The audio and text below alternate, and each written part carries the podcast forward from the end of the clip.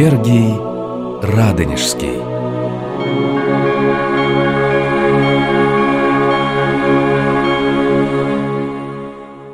Здравствуйте, дорогие друзья, уважаемые радиослушатели. С вами снова я, Алексей Светозарский, профессор Московской Духовной Академии. Мы продолжаем разговор о жизни и деяниях преподобного Сергия Радонежского в связи с исполняющимся юбилеем 700-летия со дня его рождения.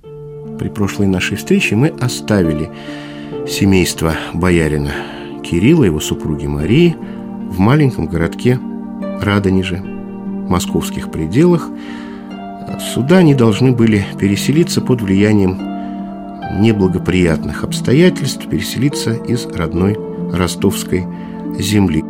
Братья Варфоломея вступают в брак, обзаводятся семьями, обустраивают свои дома. Мы точно знаем, что был женат Стефан, старший брат Варфоломея. У него был сын, по крайней мере, один. Это племянник а, преподобного Сергия, преподобный Федор Симоновский, впоследствии архиепископ Ростовский. Варфоломей не может уйти в монастырь, хотя лет с 20 он испытывает непреодолимую тягу к тому, чтобы оставить этот мир. Родители просят его покоить их старость и проводить вечность. Отпусти меня, батюшка, с благословением, и я пойду в монастырь. Помедли, чада. Мы стали старые и немощны. У братьев твоих немало заботы о своих семьях. Мы радуемся, что ты хочешь угодить Господу Богу. Твоя благая честь не отнимется у тебя. Проводи нас в могилу. Тогда уж никто не возбранит тебе исполнить заветное желание.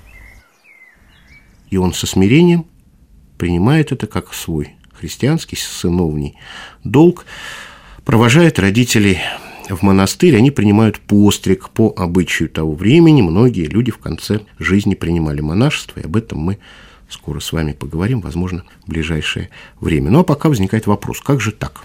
Мужчина и женщина одновременно принимают постриг в одном и том же монастыре. Вообще в нашей традиции монастыри женские, мужские, отдельные, а вот нет. Существовали монастыри смешанного типа, а это живущие рядом, бок о бок, иногда там на некотором, конечно, расстоянии, а, две монастырские общины. И вот после того, как преподобный проводил своих родителей, уже вечность они умерли в монастыре один за другим, а отправляется в пустыню. Господь глаголит в Евангелии. «Приидите ко мне, и аз упокою тебя. Сам Господь ищет меня и сретается своим вожделенным покоем. Се удалюся, бегая, и водворюся в пустыне. Буду чаять Бога, спасающего меня от малодушия и бури. Это полный разрыв с миром. Это отшельничество, то есть высший вид подвижничества. И надо сказать, что юный Варфоломей начинает там, где остальные заканчивают, потому что в пустыню идут наиболее совершенные. Приглашает с собой брата Стефана, и тот соглашается, как казалось потом достаточно поспешно. И вот на берегах реки Кончура, она так сейчас называется, когда-то называлась она Каншура, на горе Маковец, горой этой владел князь тот же Андрей Иванович, радонежские братья и поселились. И вот а, отсюда прозвание Сергия Радонежский, потому что он подвязался в пределах Радонежского княжества и очень древнее наименование, встречающееся в старинных рукописей а, Сергий Маковский и Сергий Маковейский. Стефан, скажи мне, во имя какого святого следует осветить нашу церковь? Какой будет ее престольный праздник? Зачем спрашиваешь меня о том, что сам лучше знаешь? Господь сам избрал тебя прежде твоего рождения. Трижды возгласил ты в чреве матери во время литургии. Так пусть и церковь наша будет посвящена Пресвятому имени живоначальной Троицы. Любезно мне слово твое, брат. Пусть так и будет.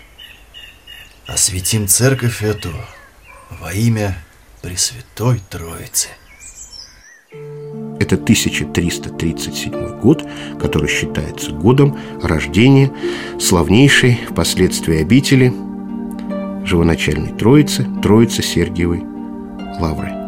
Но вот старший брат не выдерживает жизни в пустыне и уходит в Москву, в Богоявленский монастырь, и Варфоломей остается один. Его стремление подвязаться здесь непреклонно, и он ищет иноческого пострижения. Вот Варфоломей находит такого старца игумена именем Митрофан, который и постригает его в монашество, дав ему имя в честь святого, чья память совершалась в день их встречи. А совершалась память мучеников Сергия и Вакха 7 октября по церковному календарю. Отче, облеки меня в чин иноческий. С давнего времени желаю пострижения. Только воля родителей долго меня от этого удерживала, но теперь... Теперь я от всего свободен. И всею душою жажду иноческого пустынного жития. Облицы раба священнию одеждою, целомудрием припояши чресла его. Всякого воздержания покажи его подвижника. Во имя Отца и Сына и Святаго Духа. Аминь. Семь дней по обычаю Сергий проводит в церкви, питаясь в день одной просфорой, проводя время в молитве. После этого Митрофан наставляет его. Отче, уже уходишь, оставляешь меня одиноким в этой безлюдной пустыне. Давно я желал уединиться и всегда просил о том Господа. Не лишил меня этой милости. Благослови же меня, Отче, и скажи, как мне жить теперь в одиночестве? Меня ли, Сергей, грешного вопрошаешь? Ты уже приучил себя ко всякому подвигу. Мне остается только пожелать, чтобы Господь сам вразумил тебя и привел в совершенную меру возраста духовного. Молись, молись, Отче, чтобы Господь послал мне силы противостоять брани плотской и искушениям бесовским, чтоб сохранил Он меня и от лютых зверей среди моих пустынных трудов. Благословен Бог. Он не попускает нам искушений выше сил наших. На месте твоего пустынножительства распространит Господь обитель великую и именитую, из которой принесется слава имени Божия далеко во все стороны. И вот он остается совершенно один. Он оставил Сергия, единого в пустыне, безмолвствовать и единствовать. В этом совершеннейшем уединении провел он от двух до четырех лет. Не убоишься ужасов в ночи, стрелы, летящей днем, язвы, ходящие во мраке, заразы, опустошающие в полдень. Падут подле тебя тысяча, и десять тысяч одесную тебя, но к тебе не приблизятся. Только смотреть будешь очами твоими и видеть возмездие нечестивым. Ибо ты сказал, Господь, упование мое, Всевышнего избрал ты прибежищем твоим. Ну, о тех испытаниях, которые довелось пережить иноку Сергию, будущему игумену земли русской, о том, как обустроился знаменитый впоследствии монастырь, мы с вами поговорим в следующий раз.